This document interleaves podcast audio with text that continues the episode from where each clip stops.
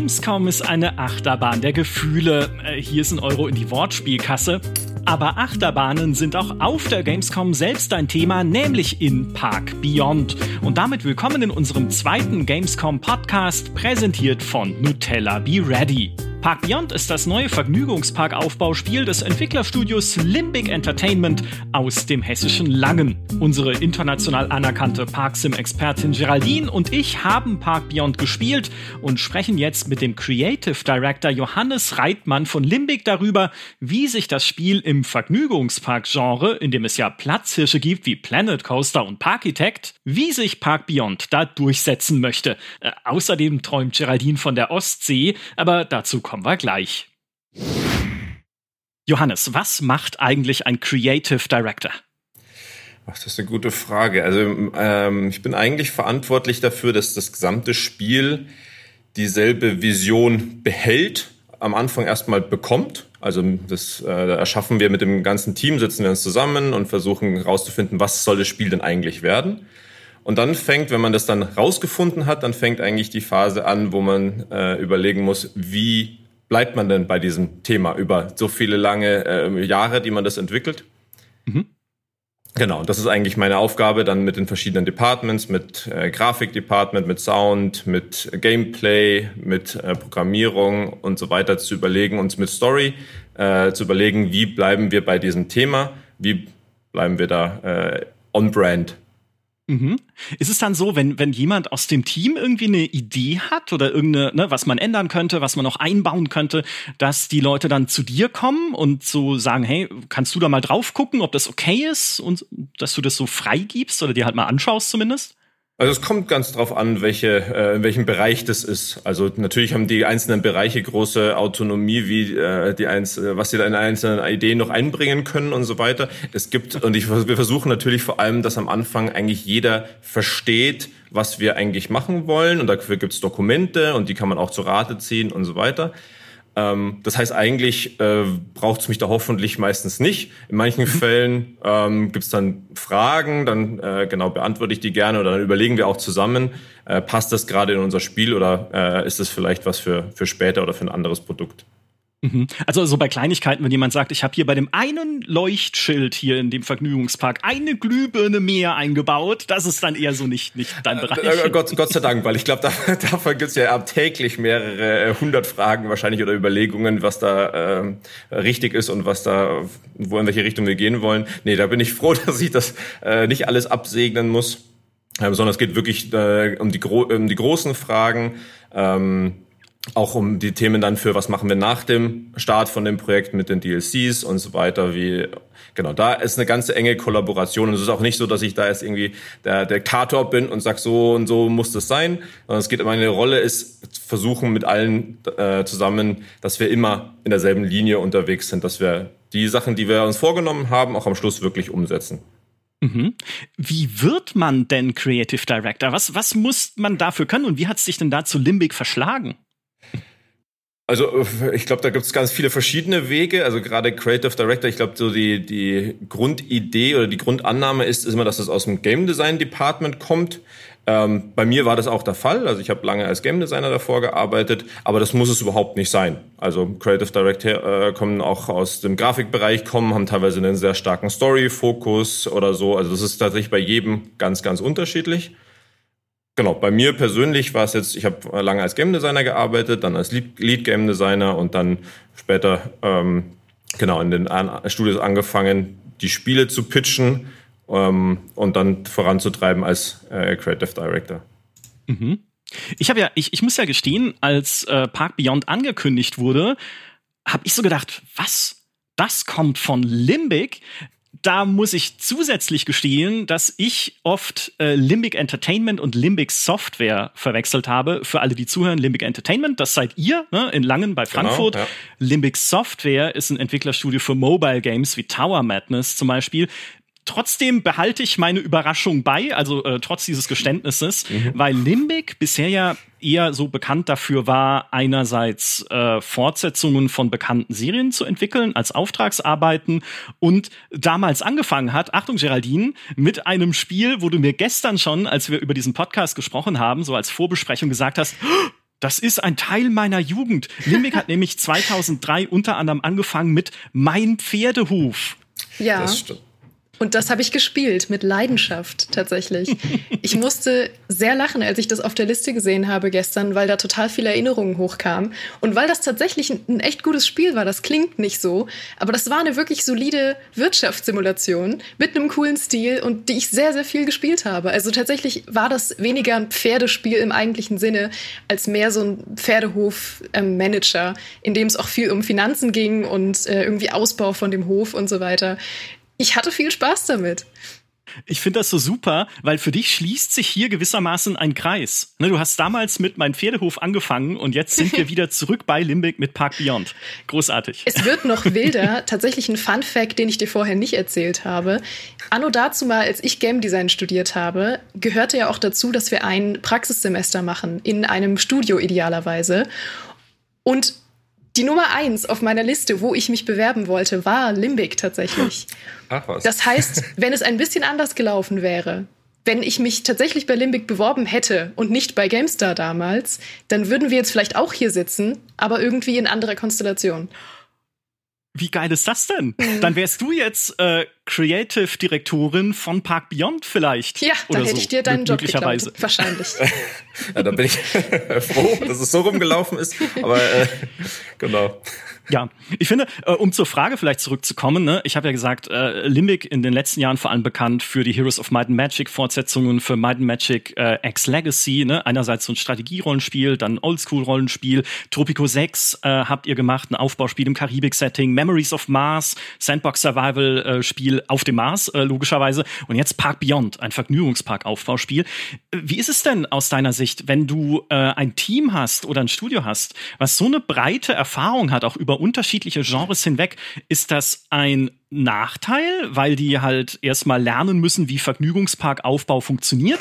Oder ist es ein großer Vorteil, weil sie so erfahren sind? Also es hat auf jeden Fall äh, beides, aber ich würde fast sagen, also der, der Großteil, man sieht ja eigentlich schon über die letzte, äh, über die letzten Jahr, zehn Jahre, würde ich sagen, macht Limbic eigentlich äh, bis auf mit Memories of Mars vielleicht die, äh, die Ausnahme.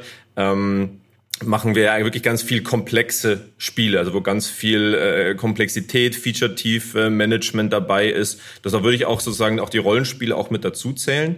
Mhm. Ähm, das heißt, das ist schon, glaube ich, was, was wir wirklich äh, lange können und da ist ganz viel Know-how auch schon auch in der Firma. Ähm, und in äh, das Memories of Mars, ähm, die, die Entwicklung, da hat uns tatsächlich extrem geholfen, jetzt auch für äh, Park Beyond weil wir da gelernt haben eigentlich, wie wir am besten mit Konsolen Gamepad-Steuerung umgehen, was ja nochmal äh, für den Shooter nochmal ganz viel wichtiger ist, sage ich mal.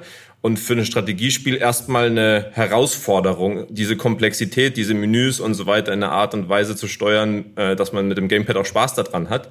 Ähm, und das, sage ich mal, zusammen, also das Team äh, oder die, Designer kamen tatsächlich auch aus beiden Projekten jetzt für, für Park Beyond zusammen. Das hat mhm. uns sehr geholfen, ähm, sowohl dann für das Management-Teil, das Accessible zu machen, als auch dann für, da ist ja ganz viel Editoren drin, die man mit dem Gamepad auch gut bedienen muss, also sein Coasterbau und so weiter. Und da haben wir sehr stark profitiert von den Learnings von davor.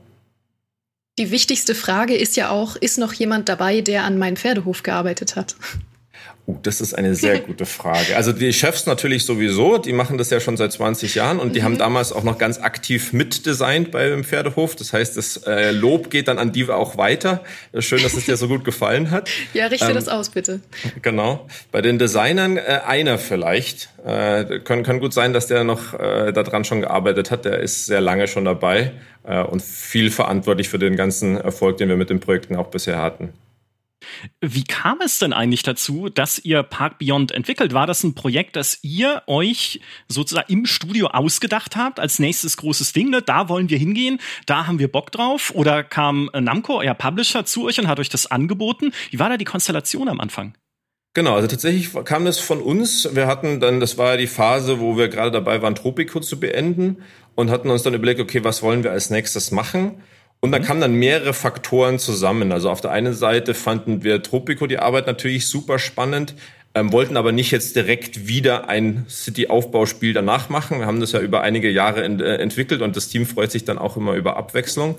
Und wir haben dann eigentlich überlegt, okay, was ist denn ähnlich, aber gleichzeitig auch unterschiedlich? wo können wir unsere Learnings, die wir hatten, auch weiterverwenden und dann kam und wir hatten ganz viele Leute im Team eigentlich, die tatsächlich Theme Park begeistert sind, also auch in, äh, in der Realität, die da wirklich auch durch Europa touren und die einzelnen äh, Freizeitparks abklappern und äh, auch bewerten können, sage ich mal, was ist ein guter, wo, wo hat mir der Rollercoaster am besten gefallen. Und so kam das dann eigentlich zusammen. Und als wir dann gesagt haben, okay, sowas machen wir äh, und gesucht haben, mit wem, mit welchem Partner, dann waren eigentlich alle ziemlich begeistert. Ähm, Genau, und so, ich glaube, so kam das dann zustande. Ha, das, äh, du nimmst meine nächste Frage vorneweg, denn ich hätte dich jetzt tatsächlich gefragt, was das erste war, was ihr gemacht habt, als ihr mit der Arbeit an Park Beyond tatsächlich angefangen habt. Aber jetzt hast du es schon beantwortet. Einfach Vergnügungsparks besucht.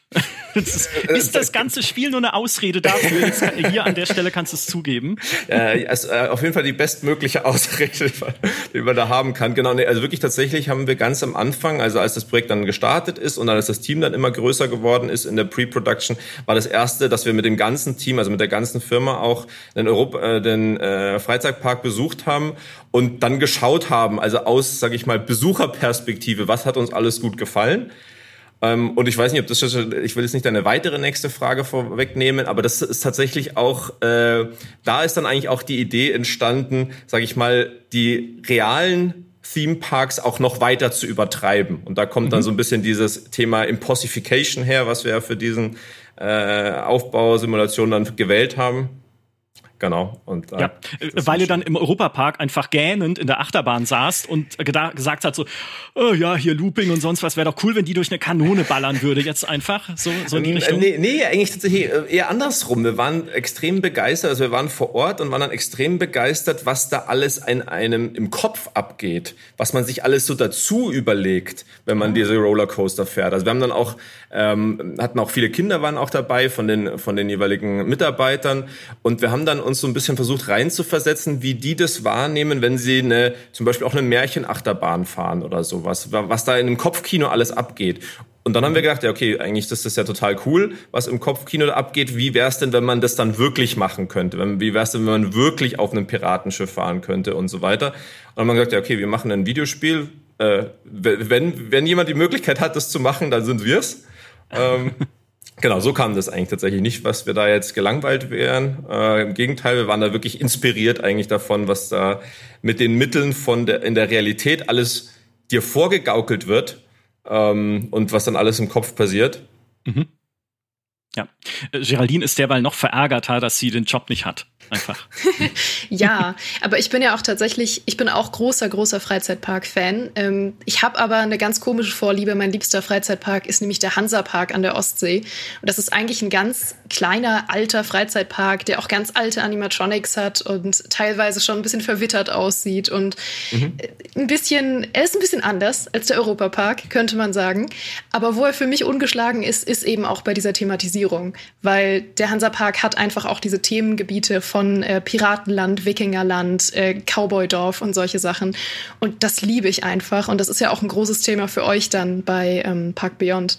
Das ist das genau, was ich, was ich gemeint habe, so ein bisschen. Also man kommt da in diese Welt hinein und fühlt sich da direkt als äh, in der Cowboy-Welt, in der Piratenwelt und so weiter. Und das wollten wir eigentlich wirklich nochmal übertreiben, auf die Spitze treiben und sagen, okay, wenn man jetzt diese Möglichkeiten hat, was, äh, was kann man sich dann alles träumen, erträumen und wie will man seinen eigenen Park so gestalten, dass äh, man noch näher an diese Fantasie herankommt.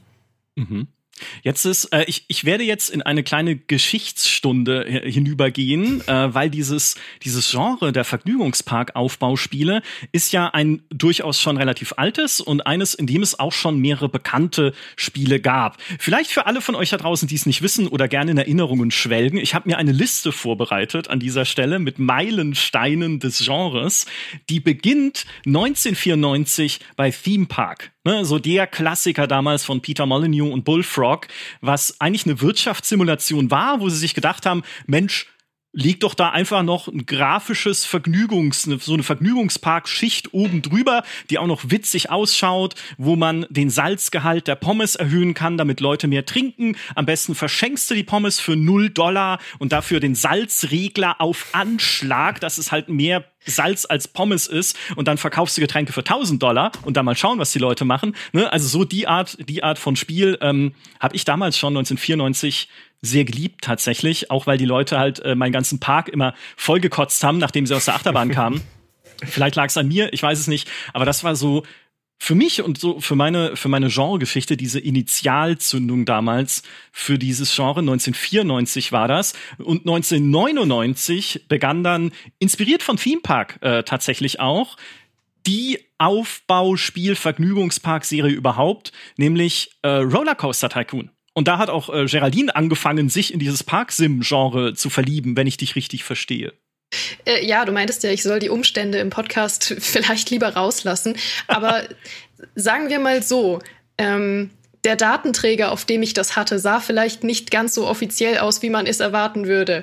Auf jeden Fall wusste ich damals gar nicht, dass das ein bekanntes Spiel ist. Ich dachte, das ist einfach irgendeins von diesen Spielen aus unserer Spielegrabbelkiste, hab's aber sehr geliebt. Und ich lieb's auch heute noch, weil es ja tatsächlich heute auch noch Leute gibt, die Content dazu machen, indem sie einfach zum Beispiel ausprobieren, ob man eine unendlich lange Achterbahn bauen kann und wie man halt die Physik aus diesem Spiel aushebeln kann und wie weit das tatsächlich geht in das, im Sandbox-Modus. Ja, Achterbahn bauen ist auch immer super übrigens. Das als kurzer Einschub. Wir haben ja beide schon äh, auch die Demo von Park Beyond gespielt und da ein bisschen an den Achterbahnen gebaut. Und ich hatte mir dafür eigentlich nur ganz wenig Zeit eingeplant, weil ich gedacht habe, okay, ich will gucken, ne, welche Features sind da drin, was kann man da bauen, wie funktioniert das Spiel so in seinen Grundzügen. Und dann habe ich den ganzen Abend bis Mitternacht damit verbracht, eine Achterbahn zu bauen. Es ist einfach das, also das, das packt mich immer wieder, diese, dieses Achterbahnbauen. Wir kommen gleich noch im Detail dazu, warum das so ist und äh, was ihr euch da auch speziell an Features für ausgedacht habt, um da ein bisschen Würze reinzubringen. Rollercoaster Tycoon, um die Geschichtsstunde, ne, wir sind ja hier, wir haben ja einen Lehrauftrag hier in diesem Podcast, um die Geschichtsstunde noch weiterzuführen. Rollercoaster Tycoon war damals irre erfolgreich, hat sich bis 2002, also innerhalb von drei Jahren, über vier Millionen Mal verkauft und hat 2004 mit dem dritten Teil erstmals etwas getan, was ich seitdem in jedem Vergnügungspark-Spiel und Park Beyond hat es auch zum Glück mir herbeisehne. Sie sind in eine 3D-Engine gewechselt und haben eine Ego-Perspektiv-Kamera eingebaut für Achterbahnfahrten und auch für, für Fahrgeschäfte.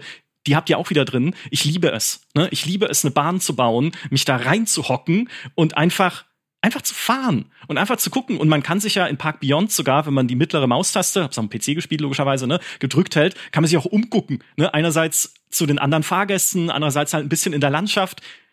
Das ist besser für mich als eine echte Achterbahn, weil in einer echten Achterbahn kriege ich äh, Todesangst. Tatsächlich mag Achterbahnen nicht in, im echten Leben. Ich habe Höhenangst, deswegen das ist nicht mein Ding.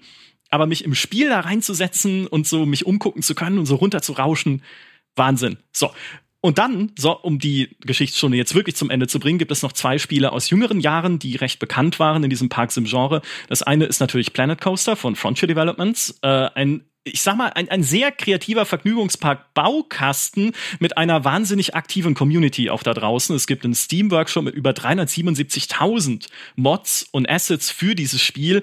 YouTube-Videos voller eigentümlicher Kreationen aus diesem Spiel, die man sich anschauen kann. Äh, und es ist auch immer noch recht beliebt. Ne? Also hat um die 2000 gleichzeitig aktive Spielerinnen und Spieler auf Steam.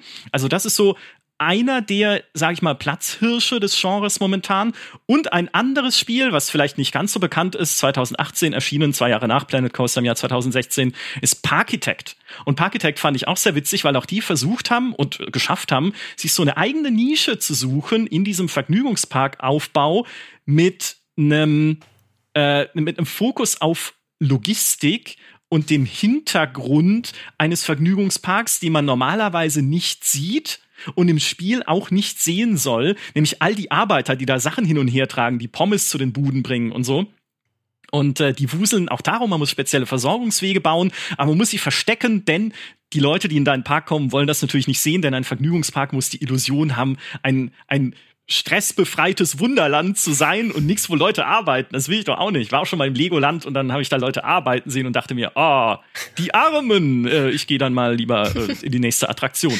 So ein bisschen. So, das, das war halt das, was sie sich für Parkitect ausgedacht haben.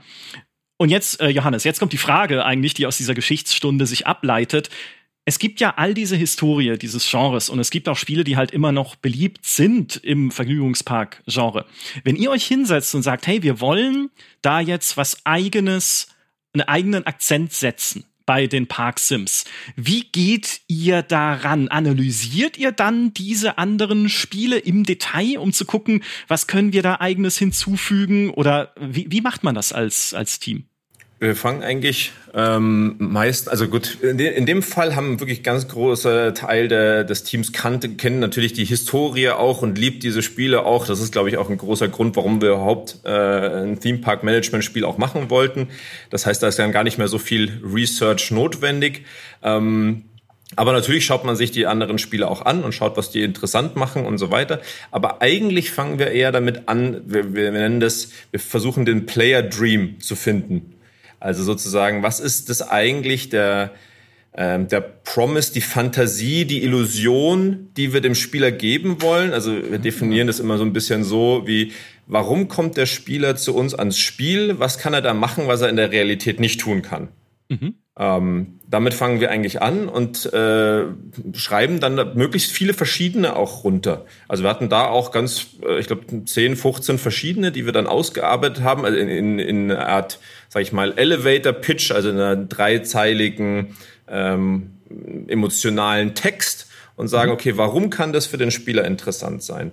Und in dem konkreten Fall, in dem Projekt haben wir tatsächlich dann gesagt, okay, jetzt haben wir diese Mini- ähm, Player Dreams.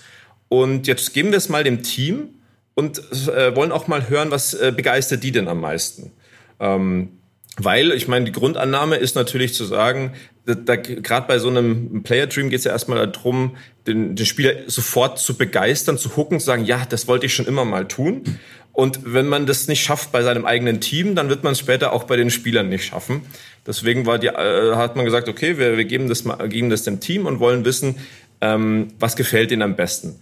Und das war ganz interessant, also gerade die Kommentare zu lesen und daraus hat sich eigentlich rauskristallisiert, ja, irgendwas, was ich in der Realität nicht fahren kann selber, weil es zu gefährlich ist, weil es vielleicht zu teuer ist, sowas zu bauen. Das klingt total spannend. Das hatten ganz viele Leute in ihren Kommentaren reingeschrieben und haben gesagt, okay, alles klar, dann wollen wir darum ein Spiel bauen. Und der Player Dream in unserem Fall ist, ich kann Rides bauen, die ich in Realität und fahren, die ich in der Realität nicht fahren kann. Genau, und daraus hat sich das dann eigentlich entwickelt. Cool. Ja, für mich sind das alle Rides dann im Endeffekt, ne, weil ich fahre ja so gut, außer so ein Kinderkarussell. Ich habe mich früher nicht mal aufs Kettenkarussell getraut. Geraldine, sag was. Was ist, wie, wie geht's dir? Nicht nur mit dem Kettenkarussell, sondern äh, generell natürlich eine wichtige Frage, wenn man guckt auf dieses Genre. Was glaubst du denn, was ist Leuten wichtig, die so Vergnügungspark-Aufbauspiele spielen? Also zunächst mal Kettenkarussell kann ich auch nicht fahren. Ähm, das ist noch mal eine ganz andere Geschichte. Aber in Bezug auf so Parkaufbauspiele gab es bisher, glaube ich, immer einen klaren Schwerpunkt. Also ich glaube, es gab immer die Spiele, die ein sehr gutes Aufbaustrategiespiel waren und es gab die Spiele, die eine sehr gute Wirtschaftssimulation waren. Und ich glaube, man muss ein Stück weit auch immer diesen Fokus setzen. Wir hatten ja zum Beispiel auch mal den Report zum Thema Parksimulation, wo wir mit den Entwicklern von Planet Coaster und Parkitect gesprochen hatten. Und selbst die haben gesagt, es gibt quasi bisher noch nicht das perfekte ähm, Freizeitpark-Aufbauspiel. Und ich glaube, das ist zum Teil in Ordnung, weil es gibt auch Spieler, die sich lieber auf das eine konzentrieren als auf das andere. Bei mir ist es auf jeden Fall der Aufbauteil, dass ich halt gern was Visuelles an die Hand habe, dass ich gern coole Konstruktionen baue und dass ich auch von der Wirtschaft nicht allzu sehr eingeschränkt werde, wenn ich es nicht will. Aber ganz ohne Wirtschaft funktioniert es für mich natürlich auch nicht. Also Getränkepreise einstellen, ganz wichtig und einfach dieses Gefühl von einem Freizeitpark tatsächlich einzufangen und nicht nur so ähm, einzelne Elemente zu haben, die man irgendwie dann zusammenbastelt in so einem Modus, sondern dass man wirklich einen kleinen Mikroorganismus schafft, wirklich eine kleine Welt, die auch ähm, believable ist, in der man rumlaufen kann und möchte.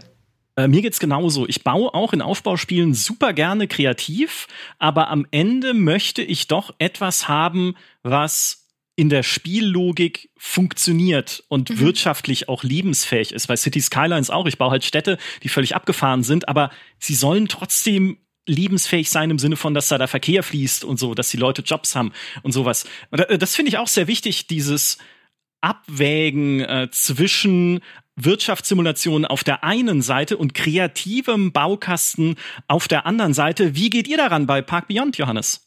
Also das war äh, natürlich eine ganz wichtige Frage von vornherein, weil ihr auch gesagt habt, dass in den unterschiedlichen äh, Spielen ja auch unterschiedlich ein Fokus gesetzt wird. Äh, und wir haben das ganz früh in unseren Playtests eigentlich auch rausgefunden, dass ähm, es Spielerinnen und Spieler gibt, die für die der kreative Baukasten ganz, ganz wichtig ist und die eigentlich, sage ich mal, von dem Management-Game auch in Ruhe gelassen werden wollen. Das heißt, äh, die wollen dann äh, ganz viel, unendlich viel Geld haben und wollen dann einfach ihre äh, kreativen Sachen bauen. Ähm, muss auch gar nicht sich auf Parks beschränken, sondern kann tatsächlich Welten bauen sein. Also egal, was mhm. einem da äh, in den Kopf kommt. Und das wollten wir natürlich äh, zulassen und, und, und fördern.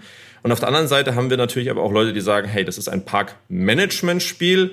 Ähm, ich will hier wirklich ähm, aus den einzelnen Besuchern so viel Geld rausquetschen wie möglich oder ich will tatsächlich auch eine Herausforderung bekommen.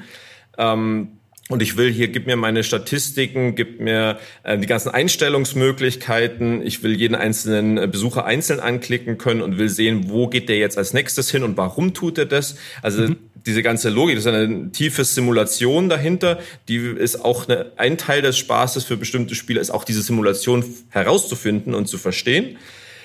Und deswegen haben wir von vornherein gesagt, immer wenn wir Playtesten, laden wir sowohl solche Spielergruppen ein als auch solche Spielergruppen. Und wir haben dafür in der Spielentwicklung, äh, nennt man das dann Personas, erstellt. Das heißt, man überlegt sich, okay, eine Person in dieser Richtung, eine Person in der Richtung und vielleicht eine Person in der Mitte. Das sind fiktive Personen, die man erstellt und für die macht man dann das Spiel. Mhm. Nicht für uns, sondern für die verschiedenen äh, einzelnen Personas.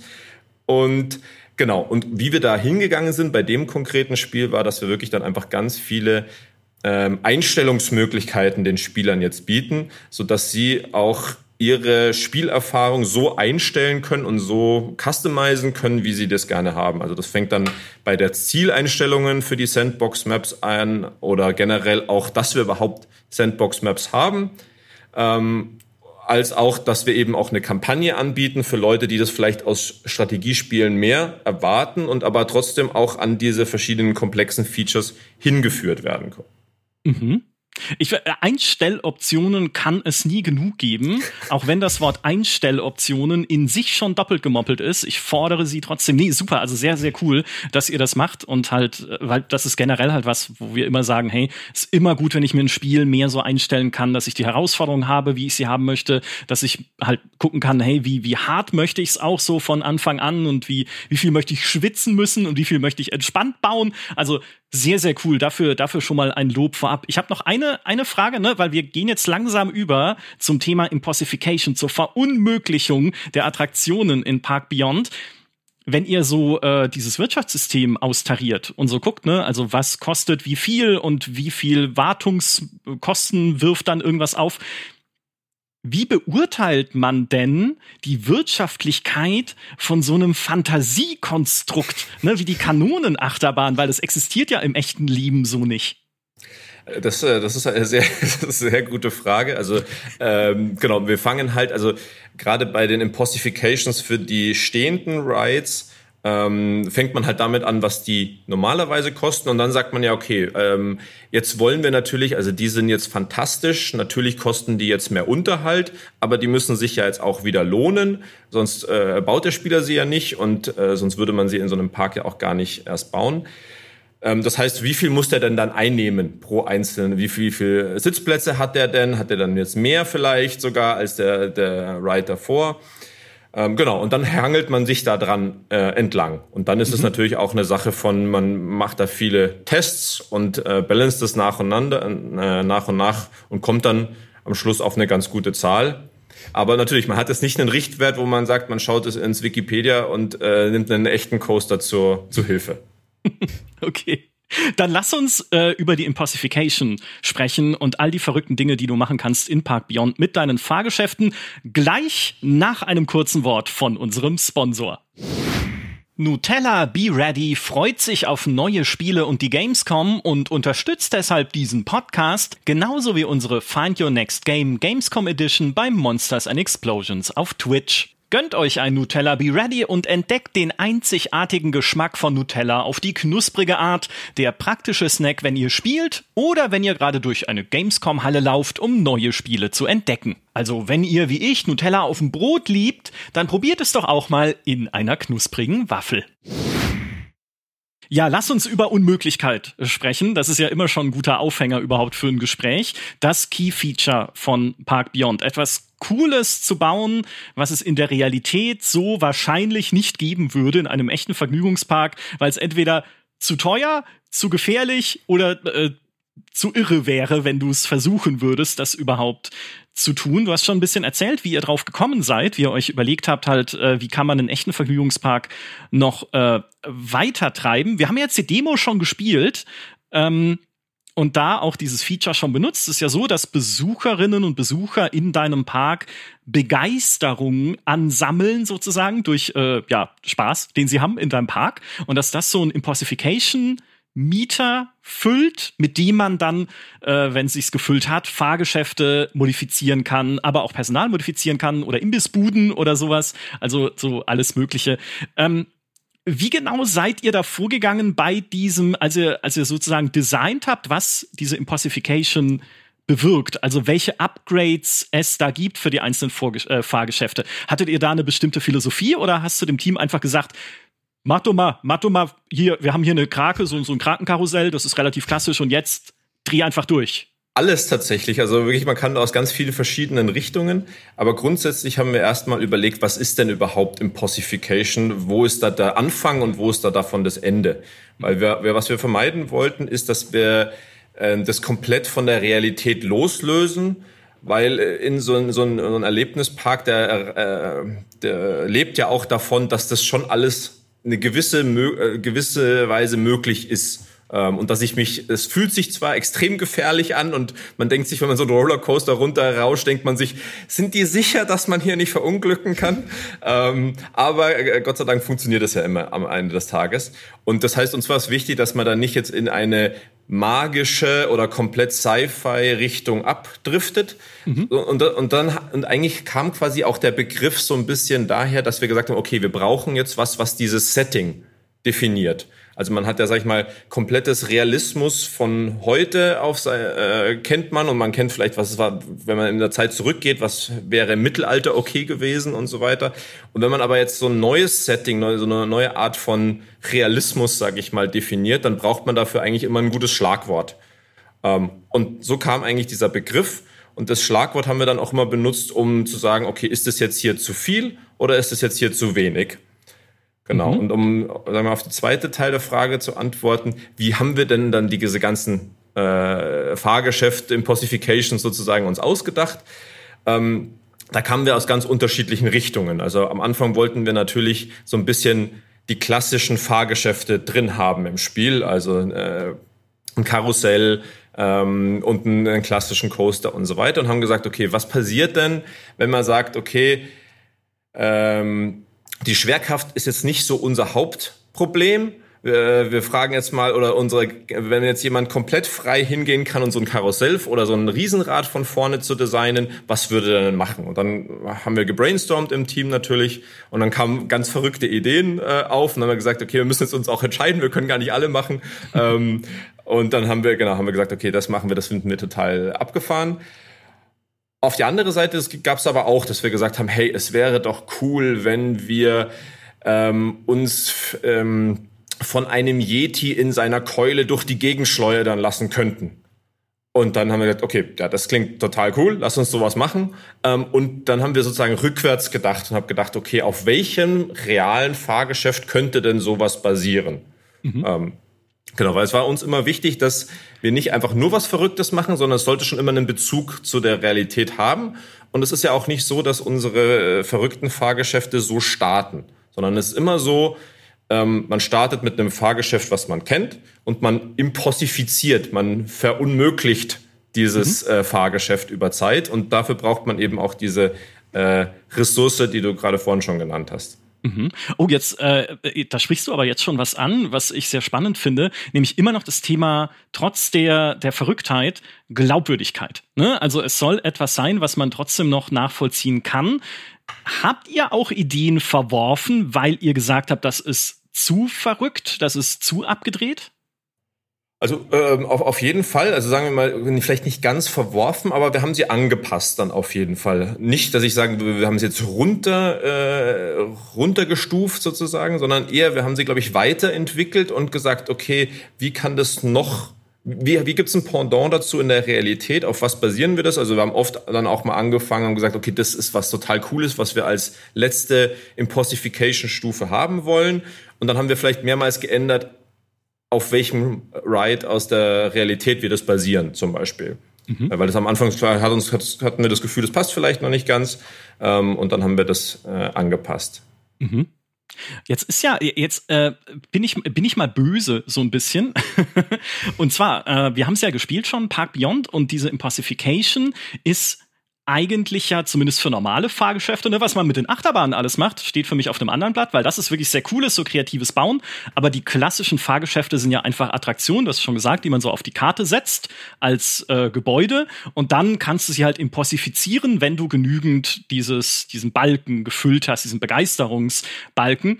Aber da ist doch diese Impossification eigentlich, was so Gameplay-Grundlagen angeht, ein Upgrade einfach für dieses Gebäude. War das so ein bisschen, war das so euer Hintergedanke? Es ist einfach eine Upgrade-Funktion, die dann halt nur verrückter wird? Oder kann ich damit dann doch mehr machen? Oder steckt da mehr auch strategische Abwägung drin, was ich impossifiziere und was vielleicht auch nicht? Das ist eine super spannende Frage. Also ich würde sagen, es geht so zurück auf so, äh, wo wir äh, drüber geredet haben, auf welche Zielgruppen holen wir denn ab in dem Spiel?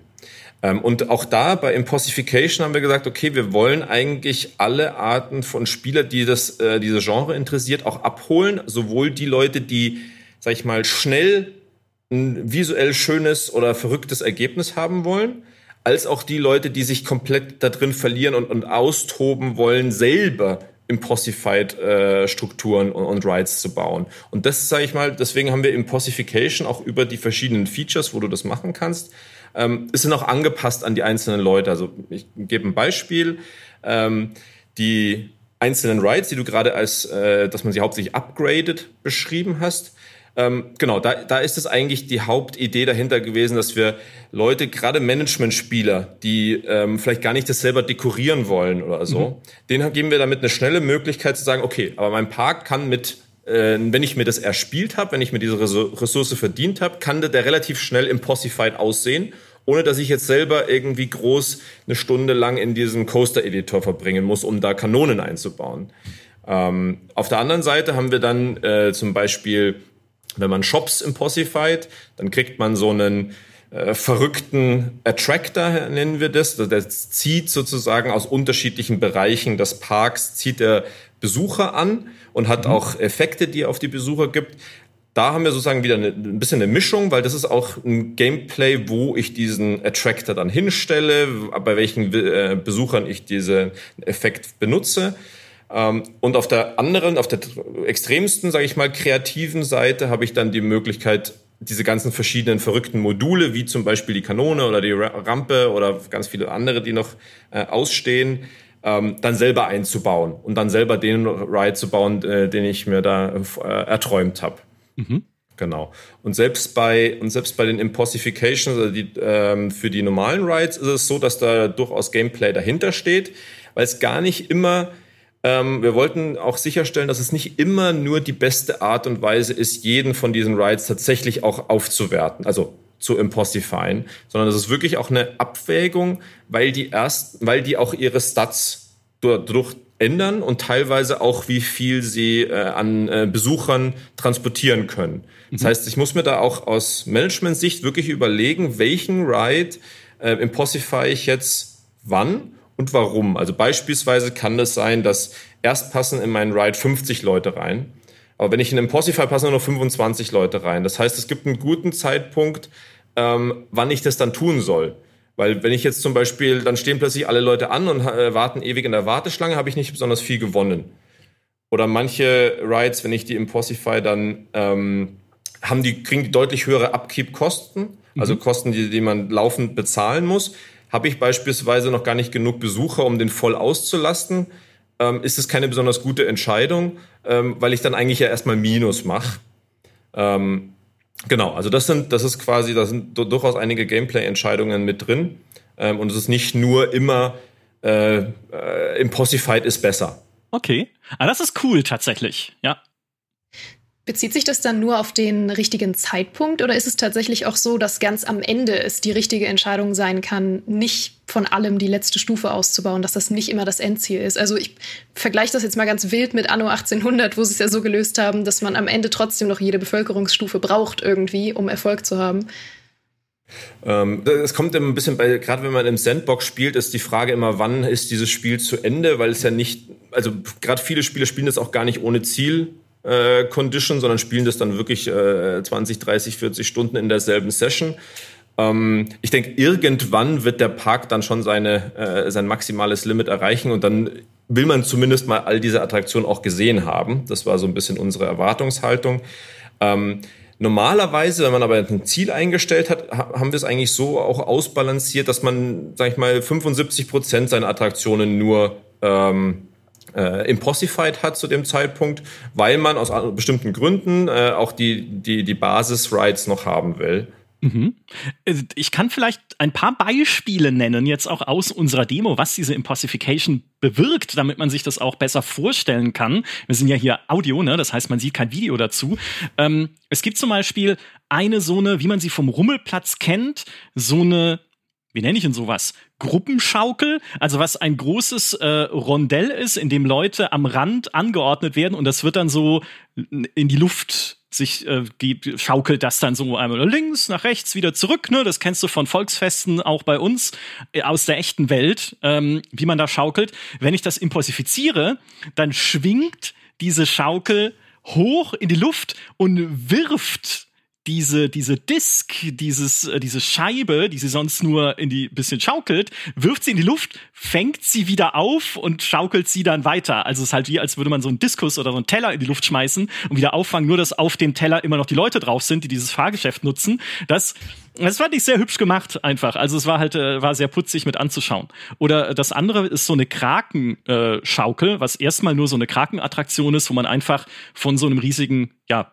Pappmaché ist es nicht, aber ne, so, so eine Messekraken halt mit so einem Schiffchen durch so Wasser geschaukelt wird ein bisschen. Das kannst du dann einmal aufwerten mit Impossification, dann ist der Krake generell größer und hat statt einem Schiffchen ein U-Boot, das er tatsächlich in dieses Wasser eintaucht, wo dann die äh, Passagierinnen und Passagiere drin sind. Und wenn du es nochmal aufwertest, hast du einen riesigen Kraken, der lauter kleine Mini-U-Boote, die in einem, ja, die in so einem riesen Aquarium schwimmen, rausgreift mit seinen Tentakeln und so durch die Luft jongliert. Und äh, da sind halt die, die kleinen Leute drin und freuen sich drüber, dass sie durch die Luft geschmissen werden. Also das sind so diese nur zwei Beispiele jetzt natürlich für die Stufen, die solche Attraktionen durchmachen können. Die Frage wäre vielleicht jetzt, wie viel davon, also wie viele solche Fahrgeschäfte, wie viele solche Attraktionen, die man impossifizieren kann, werdet ihr denn im fertigen Spiel dann einbauen? Weil natürlich jetzt in unserer Demo waren, ich glaube, vier, vier Fahrgeschäfte drin oder sowas, ne, die wir uns angucken konnten, war schon ganz cool. Aber natürlich, wenn es irgendwie dann nur eine kleine Handvoll ist, wo man das machen kann, dann erschöpft sich sowas wahrscheinlich relativ schnell. Also kannst du uns schon verraten, wie viel davon es geben wird? Ich kann, ich kann noch nicht die genaue Zahl nennen, aber es werden auf jeden Fall deutlich, deutlich mehr sein. Natürlich, genau, weil wir auch, äh, also erstens hatten wir natürlich extrem viel Spaß, die zu entwickeln. und ähm, äh, genau, und da ist das eine dann zum anderen gekommen. Genau, aber natürlich wollen wir auch, also wir bieten ja auch an, dass man riesige Parks bauen kann und wir wollen eigentlich auch nicht, dass sich Attraktionen das groß doppeln. Mhm. Das heißt, man äh, wird, man wird die ganze Map voll bauen können ähm, und nur jeweils einen, äh, einen Ride von jedem Typ haben. Das heißt, da ist äh, genug Content drin. Und wir haben auch gesehen in dem Playtest, dass ein großer Spaß auch ist, ähm, überhaupt mal diese ganzen Impossifications zu sehen. Weil, wie du ja auch vorhin gesagt hast, wir haben eine Ressource, die du sozusagen erst erwirtschaften musst. Und das ist auch wirklich eine Ressource, die, sage ich mal, knapp ist. Mhm. Ähm, das heißt, du wirst auch in jedem Playthrough vielleicht auch gar nicht alle Attraktionen dir äh, leisten können zu impossifyen, weil du es ja auch noch ausgibst für äh, Impossification von den Mitarbeitern, die du hast, oder Impossifications von den einzelnen Shops, die du hast und so weiter.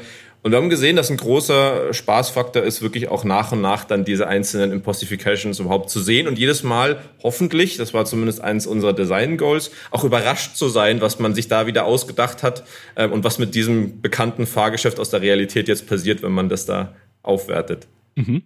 Geraldine, was sind deine Impossification-Erfahrungen? In der Realität. Ja, natürlich. Ja, natürlich. Nee, ich finde das tatsächlich spannend, wie du es beschrieben hast, dass die Impossifications im Grunde das sind, was man sich vorstellt, während man die Rides fährt.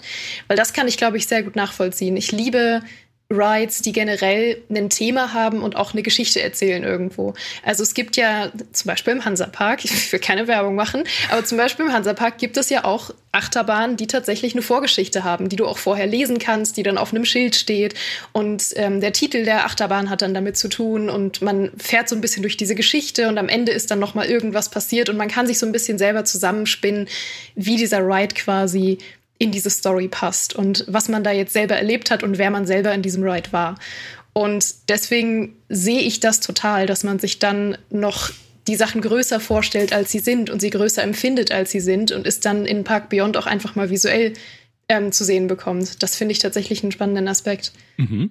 Und Achterbahnen sind auch nochmal was Besonderes. Johannes, kannst du uns erklären, was Impossification bei den Achterbahnen bewirken kann, die man baut? Also bei Achterbahnen funktioniert es so, dass man, äh, man hat seinen Achterbahn-Editor, wo wir auch äh, viel Zeit investiert haben und, äh, und, verschiedene Versionen auch ausprobiert haben, um da wirklich eine, eine schöne Art und Weise und die, äh, zu finden, wie man den schnell bauen kann und wie man vor allem auch auf Gamepad den, äh, den schnell bauen kann. Ähm, und in diese Achterbahnen kann ich dann äh, verschiedene Module einbauen. Mhm. Und wir hatten vorhin schon ein paar genannt. Also alle, alle, eine der allerersten Fantasien, die wir hatten, äh, war, okay, ich will meine Besucher durch die Luft schießen können ähm, und ich will auch selber erfahren, wie das ist, durch die Luft geschossen zu werden, weil du hast ja auch schon gesagt, man kann den dann auch in, in der First Person selber auch fahren. Äh, diesmal äh, Gott sei Dank ganz ungefährlich. Ähm, genau, und die kann man dann da einbauen. Ähm, an jeder verschiedenen Stelle und worauf wir besonders geachtet haben, ist eigentlich, dass man auch mit dem, den anderen Tools, die wir noch haben im Spiel, also zum Beispiel dem Terraforming ähm, oder der Dekoration, damit ganz verrückte Sachen machen kann und äh, auch unsere Maps sind so gestaltet, dass die den Spieler versuchen immer zu inspirieren. Ah, okay, hier ist ein äh, Donutzeichen zum Beispiel auf, steht auf einem Shop. Okay, kann ich hier jemanden durchschießen? Äh, kann hier äh, oder hier ist eine Höhle in der in den Bergen. Kann ich hier äh, mit einer Rampe jemanden durchfliegen lassen? Ähm, oder genau, also da gibt es wirklich ganz viele verschiedene Sachen, die man da äh, dann kombinieren und machen kann. Mhm. Und auch da, das sind jetzt gerade die Module, die wir jetzt gerade schon angekündigt haben, auch da kommt noch eine riesige Serie an, an weiteren. Ähm, auch, wo auch da wir ganz viel Spaß hatten, verschiedene Sachen auszuprobieren. Ähm, und wir dann auch immer gesehen haben, äh, was die Playtester damit alles bauen, ist wirklich ganz, äh, also das ist eigentlich, das ist eigentlich, worauf ich mich am allermeisten freue, das den Leuten in die Hand zu geben. Und wir haben ja schon viele Sachen gesehen, die man damit machen kann. Aber wenn das dann erstmal viele Spieler in die Hand bekommen, dann bin ich ganz äh, gespannt, was die dann alles äh, damit machen können. Oh ja, äh, da kann ich direkt, direkt reinspringen, denn das, wie ich vorhin schon gesagt habe, war eine der Sachen, die mir in der Demo wirklich Spaß gemacht haben, diese Achterbahn zu bauen. Und ich wollte dann unbedingt eine Achterbahn, die irgendwie in so einen Tunnel unter die Erde runterfährt und dann direkt am Eingang des Parks aus der Erde rausschießt, in so eine Rampe und direkt so knapp über die Köpfe der Leute springt, die gerade reinkommen und dann wieder in den Tunnel runter, dass du so in den Park reinkommst und denkst, WTF, was machen die hier? das, das war meine, das war meine Lieblingsachterbahn, die ich gebaut habe. Hey. Äh, ja, und solche Sachen halt. Das, es macht wirklich Spaß halt damit, damit so rumzuspielen. Ähm, was ich daran noch interessant fand, ist der Gameplay-Aspekt, der ja auch dann in der Demo jetzt mit drin steckte, die wir gespielt haben. Nämlich, dass du, wenn du eine Achterbahn impossifizierst, du mehr Eigenschaften für diese Achterbahn auswählen kannst, die sie für eine bestimmte Besuchergruppe attraktiver oder weniger attraktiv machen. Also ein Beispiel wäre, ne, Familien, auch mit kleinen Kindern, wollen eher eine sicherere Achterbahn. Das heißt, ne, wenn du so ein Bremsgleis verlegst, also ein bestimmter Gleistyp, der deinen Zug langsamer macht, da freuen die sich und dann kannst du halt extra die Eigenschaft wählen, hey, wir sind hier langsamer unterwegs, wir bremsen den Zug ab. Dann ist er halt eher geeignet für Familien, während du halt auch, äh, gerade wenn du es impossifiziert hast, eine Eigenschaft wählen kannst, wie der Zug muss durch drei Kanonen springen oder dieser Zug wird nicht langsamer, als 100 kmh im Durchschnitt. Das heißt, eine, eine Irrsinns-Achterbahn bauen, wo dann eher vielleicht Teenager oder Erwachsene, ne, das sind die drei Besuchergruppen, die er ja simuliert, Familien, Teenager, Erwachsene, wo dann die eher dann Spaß dran haben und äh, mehr Freude dran. Und dieses, dieses Puzzlespiel, diese äh, ja unterschiedlichen Spezialisierungen sozusagen zu wählen für eine Achterbahn, was mich ja dann auch ein bisschen dazu verleitet, mehrere Achterbahnen zu bauen, weil ja, dann baue ich halt für die Kinder ihre Langweiler-Achterbahn, die einmal um See fährt und für die anderen eine, eine richtige Achterbahn. Ähm, das ist, das finde ich sehr cool. Wie seid ihr denn da drauf konkret gekommen? Wir haben natürlich gedacht, irgendwie in vielen Achterbahnspielen ist es ja so, dass da die Geschwindigkeit bewertet wird und die G-Forces und so weiter. Und, und diese Parameter nehmen wir teilweise natürlich auch her. Aber wenn man natürlich Impossified denkt, dann kommt man da irgendwann an Grenzen. Und ähm, was wir auch sicherstellen wollten, ist, ähm, wir, wieder, wir kommen wieder auf diese beiden Zielgruppen, die wir haben, äh, oder diese extremen Zielgruppen. Und wir wollten sicherstellen, dass ähm, die beste von den Stats her beste Achterbahn nicht eine langweilige Achterbahn ist. Weil das ist natürlich immer eine, ist immer eine Gefahr, dass man dann in Anführungszeichen min-maxt man seinen Spaß aus deiner Achterbahn, ähm, damit das quasi die finanziell erfolgreichste ist. Beispielsweise ist dann eine besonders finanziell erfolgreiche Achterbahn eine, die besonders kurz ist. Ähm, oder eine, die besonders äh, ganz langsam ist, weil sie dann nur eine Zielgruppe äh, anspricht und so weiter. Und dann haben wir gedacht, okay, wie können wir sicherstellen, dass wir ähm, immer lustige, coole, interessante Achterbahnen bauen, auch wenn man das optimiert für eine bestimmte Zielgruppe. Und so kamen wir dann auf diese Idee zu sagen, ähm, wir haben diese Hooks, das sind die Sachen, die die, äh, die Besucher anziehen, die sie interessieren. Wie du gesagt hast, ähm, eine abgefahrene, wo, wo ich dreimal durch die Kanone geschossen werde. Das ist sozusagen ein bisschen so, was du vorhin gesagt hattest, mit, das steht auf den Schildern davor. Mhm. Das ist so ein bisschen die, äh, hier kann man sich durch die Luft schießen lassen. Das ist so das, äh, die Besonderheit dieses Coasters. Und diese Besonderheit kann ich auswählen. Und das äh, hilft zwei Sachen. Einmal äh, gibt es mir Möglichkeiten, meine Achterbahn ganz frei zu bauen, wie ich will und im Nachhinein die passenden von diesen Hooks auszuwählen, weil da gibt es immer welche, die passen. Ähm, oder andersrum, wenn ich sage, okay, ich habe jetzt meine dritte Achterbahn und irgendwie genau weiß ich noch nicht, was ich eigentlich jetzt hier machen will, dann schaue ich mir diese Liste an und denke mir, wie wäre es denn eigentlich, wenn man ähm, eine Achterbahn hat, wo man äh, die ganze Zeit rückwärts fährt aber dreimal durch die Kanone geschossen werden will. Mhm. Und dann, das ist auch ein Inspirationstool, sag ich mal, für die Leute. Ähm, genau, man kriegt dann noch einen weiteren von diesen Slots, wenn man das äh, impossified, sodass man dann noch mehr Kombinationsmöglichkeiten hat. Ähm, und da kann man dann ziemlich abgefahrene Sachen bauen. Ja, ja, ich habe Kopf über Achterbahn in Trailern gesehen. Das ist, äh, das wird interessant.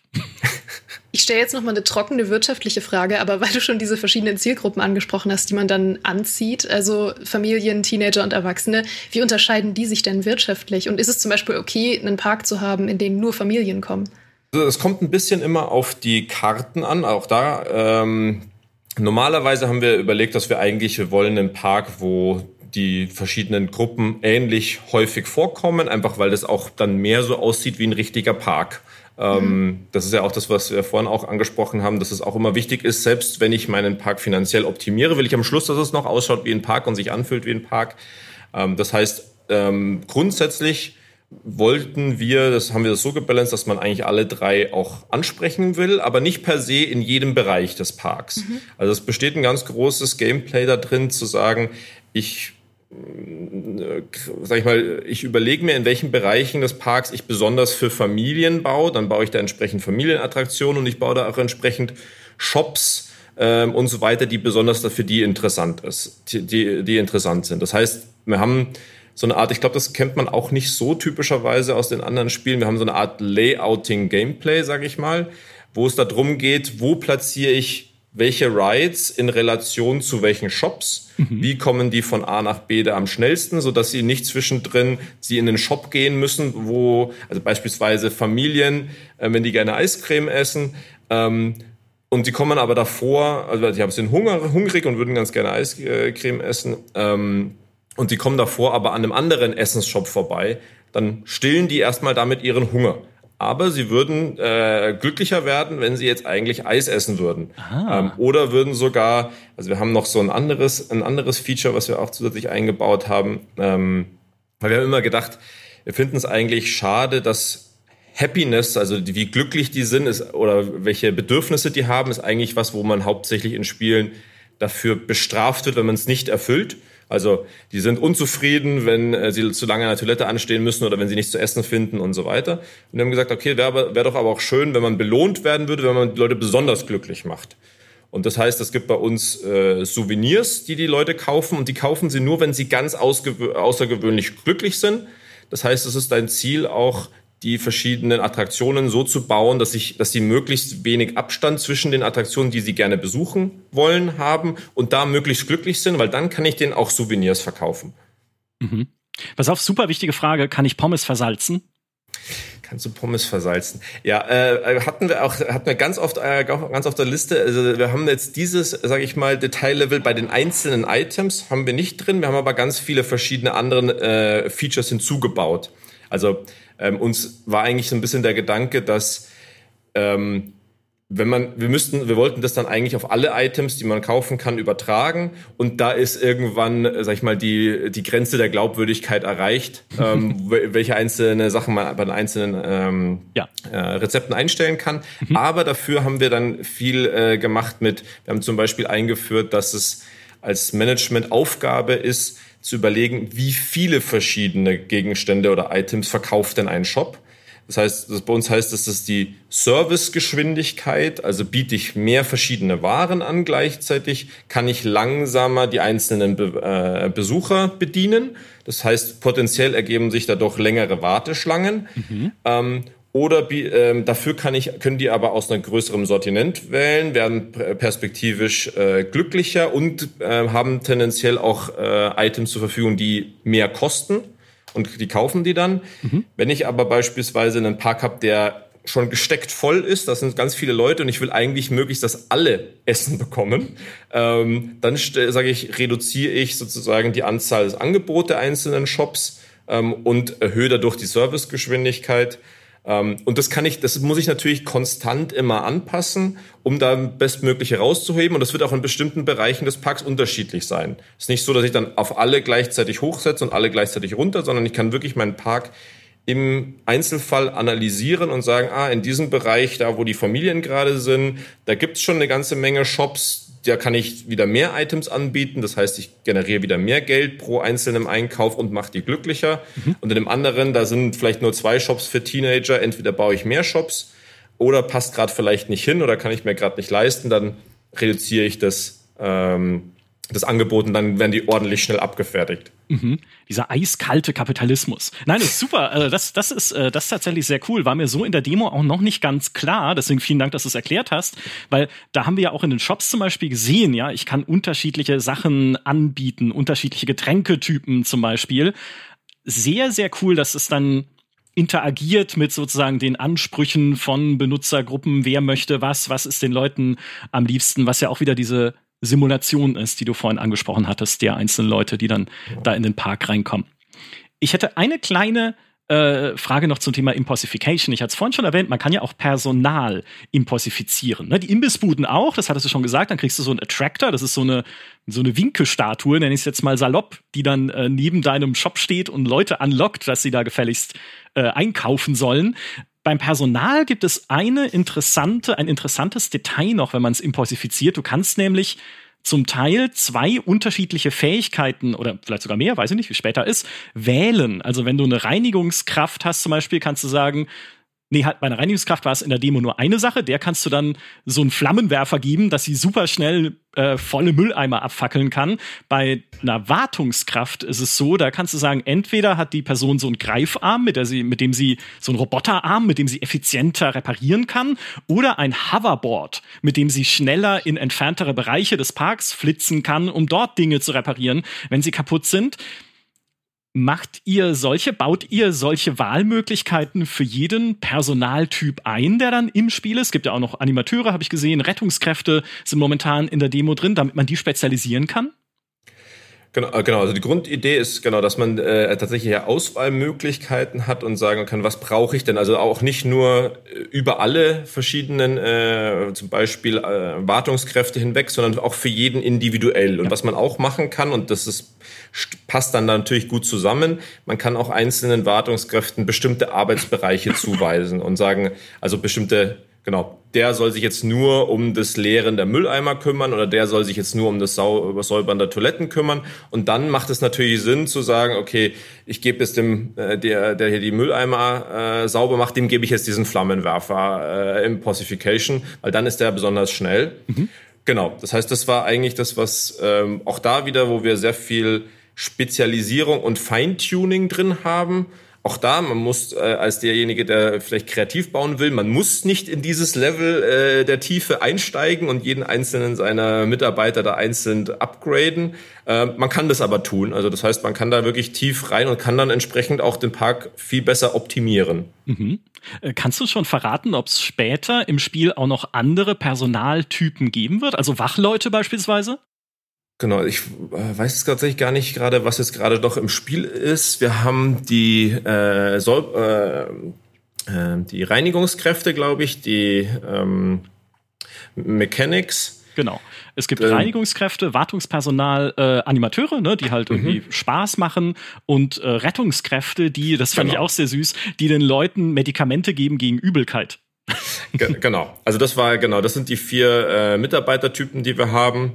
Ähm, da werden noch äh, Impossifications kommen für die einzelnen. Aber genau, wir wollten es auch da nicht übertreiben mit der Anzahl, sondern eher dann auch da in die Spezialisierung gehen ähm, und wie man sie auch einsetzt. Also man kann bei bestimmten von diesen Mitarbeitertypen kann man auch, ähm, sag ich mal, Startpunkte setzen auf denen sie sich dann hauptsächlich befinden, so dass man denen auch besser sagen kann, okay, ich, in diesem Bereich des Parks ist es besonders dreckig. Jetzt wollen wir in dem, äh, in dem Bereich, dass diese Wartungs, äh, diese Reinigungskraft da hauptsächlich unterwegs ist. Ähm, genau, also das war eigentlich für uns wichtig, da Einstellungsmöglichkeiten zu geben dem Spieler. Mhm. Ähm, eine Sache, die ich auch im Park noch äh, bauen kann oder mit der ich rumspielen kann, ist, hast es vorhin ganz kurz angerissen in einem Nebensatz, dieses modulare Bauen. Also man hat auch Einzelbauteile, die ich, also ich kann zum Beispiel einen, einen Toilettenkern setzen, das ist das Gebäude, das Toilettenbedürfnisse befriedigt sozusagen. Und dann kann ich aber noch so Module dran setzen, ein leuchtendes Schild, irgendwie so Sci-Fi-Deko, wenn das irgendwie das Thema meines Parks ist oder halt irgendwie, weiß ich nicht, was später noch kommt, Western-Deko vielleicht irgendwie oder eine lustige bunte Deko, wenn ich eher so ähm, äh, einen kinderfreundlichen Park haben möchte. Dieses modulare Bauen erstens wie, was glaubt ihr denn, wie wichtig ist das für euer Spiel, sich mit diesen Deko-Optionen zu beschäftigen? Ist ja eher eine optische Sache natürlich für Leute, die kreativ bauen. Und das andere ist, wie muss denn ein Editor gebaut sein und wie komfortabel muss der sein, damit man das gut bedienen kann, insbesondere dann mit dem Gamepad? Ja, also das ist auf, das ist auf jeden Fall eine große Herausforderung ge äh, gewesen, das so zu machen, dass man das mit dem Gamepad aber auch äh, generell angenehm bedienen kann. Das ist die, die Design, das Designziel gewesen bei diesem spezifischen Editor oder bei generell bei unseren Editoren. Äh, ich glaube, das ist uns ganz gut gelungen. Könnt ihr dann äh, ja auch selber äh, noch ausprobieren und, und eure Meinung bilden. Ähm, genau, aber wirklich, äh, vielleicht um das nochmal zusammenzufassen, man kann in dem Spiel ähm, von den, der kleinsten einzelnen Wand, die man setzt, die man dann mit einem Fenster ausstattet und das einzelne Dach draufsetzt, ähm, alles von Grund auf bauen und man kann auch alles, was wir schon vorgebaut haben, auch wieder in Einzelteile zerlegen. Was wir eigentlich als besonders interessant empfunden haben, weil ähm, mir das auch wieder viele Möglichkeiten gibt, das mit dem Coaster zu verbinden. Mhm. Also auch da wieder, ähm, ich kann einen, coole, einen coolen Shop, Kebab-Shop, den ich schon habe, ähm, auch ein Loch reinbohren sozusagen oder einzelne Wände davon wieder äh, löschen und dann sagen, okay, ich will da jetzt, dass da ein, äh, ein Coaster durchgeschossen wird oder durchgesteckt wird. Mhm. Ähm, genau, und ich kann da von ganz vorne anfangen, äh, das von, äh, von Grund aufzubauen oder ich kann die Sachen nehmen, die wir schon gebaut haben, die alle mit demselben System gebaut sind hatten auch ein Eigeninteresse, dass das angenehm zu bedienen ist, weil sonst hätten unsere Entwickler uns da äh, äh, genau rausgejagt. ähm, Genau. Mhm. Ähm, also die, diese kreativen Möglichkeiten haben. Und da sehen wir eben auch ganz viel Kombinationspotenzial mit den Impossifications, die wir haben in dem Coasterbau. Mhm. Ich finde das mega cool, weil ich sowas äh, liebe. Ich komme nur, das, das muss ich ehrlich sagen, in der Demo mit dem Editor noch nicht klar, weil der, vielleicht benutze ich ihn auch falsch, äh, weil der nicht so gut Sachen zusammensnappt. Also, dass sie sich halt automatisch verbinden, so dass es ein, ein homogenes Ganzes ergibt. Also, ich habe zum Beispiel versucht, zwei Fensterscheiben übereinander zu bauen, direkt. Und dann war die eine, weil ich halt irgendwie versehentlich geklickt habe oder einfach generell ein ungeschickter Mensch bin, halt so leicht im leichten Winkel verschoben. Mhm. Ne? Ist dieses äh, Snapping was, an dem ihr noch arbeitet, um diesen Editor halt mehr so ja, einfach äh, leichter zu machen, dass da Sachen wirklich schön zusammenpassen und so ein schönes, stimmiges Ganzes ergeben? Äh, das auf jeden Fall. Wir haben ja noch ein bisschen Zeit auch zu, äh, bis zu Release und ähm, genau, da arbeiten wir auf jeden Fall noch dran. Ähm, da sind vor allem, glaube ich, eher noch, also das ist Grundsystem, denke ich, funktioniert ganz gut, aber es sind vor allem noch viele Fehler, wie du gerade beschrieben hast, in den einzelnen Momenten drin, wo das dann plötzlich nicht so snappt, wie man eigentlich das erwarten würde. Mhm. Ähm, was es noch obendrauf sowieso schon gibt, ähm, ist, man kann auch in so einen Advanced Placement Mode wechseln, indem ich dann nochmal jedes einzelne auch wirklich äh, Millimeter Pixel genau sozusagen verschieben kann. Das heißt, wenn es jetzt dann doch nicht so genau gesnappt ist, wie ich das dachte, dann kann ich es auch nochmal um fünf Grad oder um drei Grad oder was auch immer drehen. Das ist aber nicht unsere Zielsetzung, unsere Zielsetzung ist es natürlich, dass es so snappt, wie man das auch erwartet.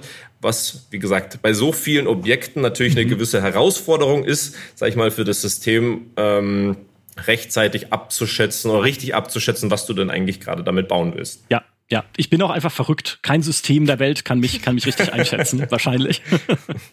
Aber das, äh, das finde ich, also wie gesagt, die Grundidee äh, weiß ich sehr zu schätzen, auch als Lego-Fan. Ne? Einfach Dinge sich so selber irgendwie kreativ zusammenbauen zu können, wenn ich Bock drauf habe, es aber ja nicht zu müssen, weil ich ja auch vorgefertigte, hübsche Geschäfte und Imbissbuden und sowas vom Spiel geliefert kriege. Äh, was diese vorgefertigten Sachen angeht, vielleicht noch nur eine kleine Frage, weil wir haben ja auch schon in Trailern gesehen und auf Bildern gesehen, dass es unterschiedliche Themenwelten gibt im Spiel. Also beispielsweise so eine kunterbunte Bonbon-Welt, es gibt eine Western-ähnliche Welt mit so Holzbauten werden diese Themenwelten auch spezifische spielerische Vorteile haben, außer dass es natürlich da unterschiedliche Fahrgeschäfte gibt und so, äh, oder ist das eher eine optische Sache? Wir hatten auch äh, tatsächlich im Team viel drüber äh, diskutiert und überlegt und haben uns am Schluss dann dafür entschieden, dass diese, äh, sag ich mal, visuellen Themen keine Gameplay-Auswirkungen haben sollen, weil wir wieder überlegt haben, äh, wir wollen bestimmte Spielergruppen nicht dazu zwingen oder, sage ich mal, verleiten, ähm, aus Gameplay-Gründen eine Welt so visuell zu gestalten, äh, wie das Spiel das vorgibt, sondern haben eher gesagt, okay, wir sollen da komplette Freiheit haben, wenn jemand einen Park nur in diesem Bomb-Bomb-Stil haben möchte oder einen Park nur mit Western bauen, sondern soll der das äh, können, ohne jetzt sich, ohne jetzt Gameplay-mäßig einen Nachteil zu haben. Mhm. Sehr cool.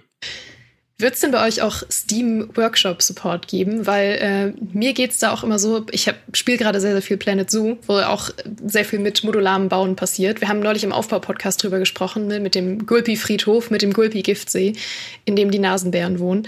Ähm, und da finde ich es immer total cool, wenn man dann die Möglichkeit hat, sich auch als Basis vielleicht irgendwas aus der Community runterzuladen und darin dann nochmal selber rumzubasteln. Also das auf, äh, auf jeden Fall wird es diese Möglichkeit geben, ähm, die Kreationen, die man erstellt hat, mit anderen zu teilen und aus einer riesigen Datenbank an, an Custom User-Generated Content äh, das auch wieder runterzuladen. Und das fängt wirklich bei den ganz kleinsten Teilen an, bis auch zu, du kann, man kann auch sich einen ganzen Park runterladen oder seinen eigenen Park, auf den man stolz ist, auch mit einem Freund teilen ähm, und der kann daran auch wieder weiterspielen. Ähm, also das war uns ganz, ganz wichtig, dass wenn man ja schon so viele Möglichkeiten hat, äh, sich da kreativ auszutoben, dass man nicht nur selber davon profitiert, sondern wenn man Lust hat, können andere davon auch noch profitieren. Sehr cool. Eine letzte, ein, ein letzte, den letzten Käse, den ich anschneiden möchte hier in diesem Podcast über Park Beyond, ist äh, die Story-Kampagne. Ne, hast vorhin schon gesagt, ihr habt auch ne, eine Story-Kampagne eingebaut, um halt auch Leute anzusprechen, die das mögen. Jetzt finde ich äh, storybasierte Kampagnen in Aufbauspielen immer knifflig, weil man ja, wenn sie missionsbasiert sind, meistens mit einer neuen Aufgabe immer wieder von vorne anfängt. Also ich bin eher halt so der Sandbox-Mensch, der lieber fünf Wochen am Stück an einem Park oder einer Stadt oder was auch immer baut, als irgendwie jedes Mal wieder halt ein neues Ding aufzumachen. Kannst du uns schon sagen, ob man in dieser Kampagne auch zum Teil wieder in bereits gebaute Parks zurückkehren wird oder wie genau die strukturiert sein wird, so von Mission zu Mission? Das ist auf jeden Fall spannend. Also auch da, wir haben wieder überlegt, wir haben diese zwei, Ziel, zwei Zielgruppen und wie du, wie du sagst, die, die, Leute wollen ganz unterschiedlich spielen und für, dies, äh, für die Leute, die ganz lange spielen wollen, genau, bieten wir die Sandbox an, die man sich auch wirklich auch knifflig ähm, einstellen kann, wenn man das gerne, wenn man eine gerne Herausforderung wollen, äh, will. Genau, die Kampagne für uns ist aufgeteilt, so ein bisschen wie du gesagt hast. Wir haben äh, verschiedene Missionen, die man nacheinander spielt, die immer mit unterschiedlichen Herausforderungen kommen. Die Grundidee, was uns da eigentlich besonders gut gefallen hat, ist, ähm, wir wollten ja eine Geschichte erzählen und den Spieler auch ähm, in eine Position bringen, dass der Spieler oder die Spielerin der, der Visionär oder die Visionärin dieses ganzen Parks ist. Und dann haben wir uns am Anfang relativ schnell gefragt, ja, wenn denn der Spieler oder die Spielerin der Visionär oder Visionärin des Parks ist, dann ist es doch, fühlt sich doch komisch an, der oder die dann Aufgaben vorzugeben, die man da erreichen muss. Was ja so die, die typische Struktur einer Mission ist. Man kriegt eine Aufgabe, die muss man erfüllen und dann geht man zur nächsten Aufgabe. ähm, war am Anfang eine Herausforderung und dann haben wir, kamen wir auf die coole Idee, dass man sagt, okay, gut, dann soll der Spieler, die Spielerin doch selber sich die Aufgabe stellen in einem gewissen Rahmen und so fängt auch jede unserer Missionen an. Also unsere Missionen beginnen mit, was das heißt Pitch Meeting. Das ist sozusagen eine Präsentation, die ich als Spieler vorbereite und wo ich Fragen gestellt bekomme. Also ich habe da ein äh, Mitglieder eines Boards ähm, und denen muss ich meine Ideen verkaufen und sagen, die, die kommen am Anfang zu mir und sagen, wir haben hier einen Park, der ist irgendwie veraltet, niemand will da mal so richtig hingehen. Was ist denn, äh, was ist denn deine Idee, um den wieder flott zu kriegen? Ah. Mhm. Und dann und dann sagst du, ja, okay, und, äh, ich habe jetzt die Idee, zum Beispiel, wir fokussieren uns bei diesem Park auf Familien. Die Familien, ähm, die bringen da wieder das Geld rein und wir machen alles, um das besonders interessant für Familien zu machen. Oder ich habe jetzt diese zwei Attraktionen im Kopf, mit denen, äh, mit denen machen wir den Park wieder total interessant für eine bestimmte andere Zielgruppe zum Beispiel. Und dann gibt es so eine Art Dialogsystem, wo dann die Mitglieder dieses Boards mich fragen, ähm, ja, okay, alles klar, wir sind überzeugt von der Idee, am Anfang vielleicht auch nicht so. Das wird sich über die Kampagne, wird sich die, das Verhältnis zu diesen Story-Charakteren auch ein bisschen noch wandeln. Am Anfang sind die eher skeptisch mit den verrückten Ideen ähm, und später sind sie da ein bisschen äh, aufgeschlossener. Ähm, und dann sagen sie ja, okay, was brauchst du denn dafür? Mhm. Und auch da hat das Spiel jetzt wieder die Möglichkeit, ähm, ein, die Ant unterschiedliche Antworten zu geben und sagen, okay, ich möchte, damit ich das jetzt hier für Familien ordentlich gestalten kann, will ich von vornherein, dass dieser, dieses Bonbon Thema zum Beispiel unlocked ist von vornherein, sodass ich diese Arten von ähm, Dingen bauen kann. Oder ich möchte, dass ähm, ich mit mehr Geld starte oder insgesamt will ich mehr Zeit haben. Ähm, und dann muss man sich dann eins aussuchen davon und insgesamt baut man sich sozusagen in diesem Pitch-Meeting seine eine, eigene Mission so ein bisschen ähm, und muss die dann natürlich selber, was man da versprochen hat, selber auch erreichen. Cool. Und vor allem mit diesem Dialogsystem. Ich finde es auch schön, wie ihr es erzählt, in diesen Zwischensequenzen, die ihr gebaut habt, ja aus der Ego-Perspektive, ne? wenn dann Leute mit dir interagieren und so mit dich ansprechen äh, direkt oder auch wie die Demo anfängt überhaupt erst in Mission 1, die wir uns schon angucken konnten, wo du erstmal aus dem Bett aufstehst und deinen äh, deinen Wecker äh, in den Mülleimer kickst, also ganz normaler Morgen für uns alle, ne? aber es halt es hat es ist sowas charmantes einfach, das finde ich sehr sehr sehr sehr schön gemacht. Das ist Park Beyond. Geraldine, hast du noch eine letzte Frage an Johannes, bevor wir ihn wieder äh, zurück an seine Arbeit gehen lassen? Eine letzte Frage, oh Gott. Äh, einen letzten Wunsch baut einfach ganz viele Animatronics ein. Ich bin ganz großer Fan von Animatronics. Darüber könnte ich einen eigenen Podcast füllen. Am besten welche, die ein bisschen unheimlich aussehen. Ja, ich glaube, da haben wir was für dich. ja. der Hansa Park äh, DLC. Johannes, du musst nichts sagen, ne? Ich, wir, wir geben hier nur oh Ideen. Ja, zwinke einfach. Ja, genau, wir geben hier nur Ideen in den, in den Äther und äh, schauen einfach, was passiert. Vielen, vielen Dank äh, für die Infos über äh, Park Beyond. Ein sehr cooles Vergnügungspark-Aufbauspiel. 2023 wird es erscheinen im kommenden Jahr. Danke, Johannes. Danke euch beiden, hat riesen Spaß gemacht. Ja, das war unser Gespräch mit Johannes Reitmann und ich bin sehr gespannt, ob wirklich ein Hansa Park DLC kommt. Und ja, wie ich im Podcast gesagt habe, ich fand es beim Anspielen überraschend spaßig, an den Achterbahnen rumzuschrauben und zu schauen, was ich da alles machen kann und dann auch selber einzusteigen und in der Ego-Perspektive mitzufahren. Das gibt's zwar auch schon in anderen Vergnügungspark-Aufbauspielen, aber hier halt noch mit dem besonderen Twist, dass die Ideen verrückter sein dürfen. Die eine wichtige Sache, die wir jetzt noch nicht beurteilen können, ist die Langzeitmotivation. Also wie wie vielfältig Park Beyond am Ende wirklich wird und wie lange man sich da so im Park basteln verlieren kann, ohne dass es langweilig wird oder sich wiederholt. Das sehen wir nämlich erst 2023, wenn das Spiel erschienen ist. Und für euch gibt's noch jede Menge weitere Gamescom-Highlights, nicht nur in den folgenden Podcasts, sondern auch täglich in unserer Livestream-Show Find Your Next Game bei Monsters and Explosions auf Twitch. Falls ihr das hier erst nach der Gamescom hört, kein Thema. Die Streams könnt ihr auch nachträglich noch bei Twitch anschauen. In diesem Sinne, bis zum nächsten Mal.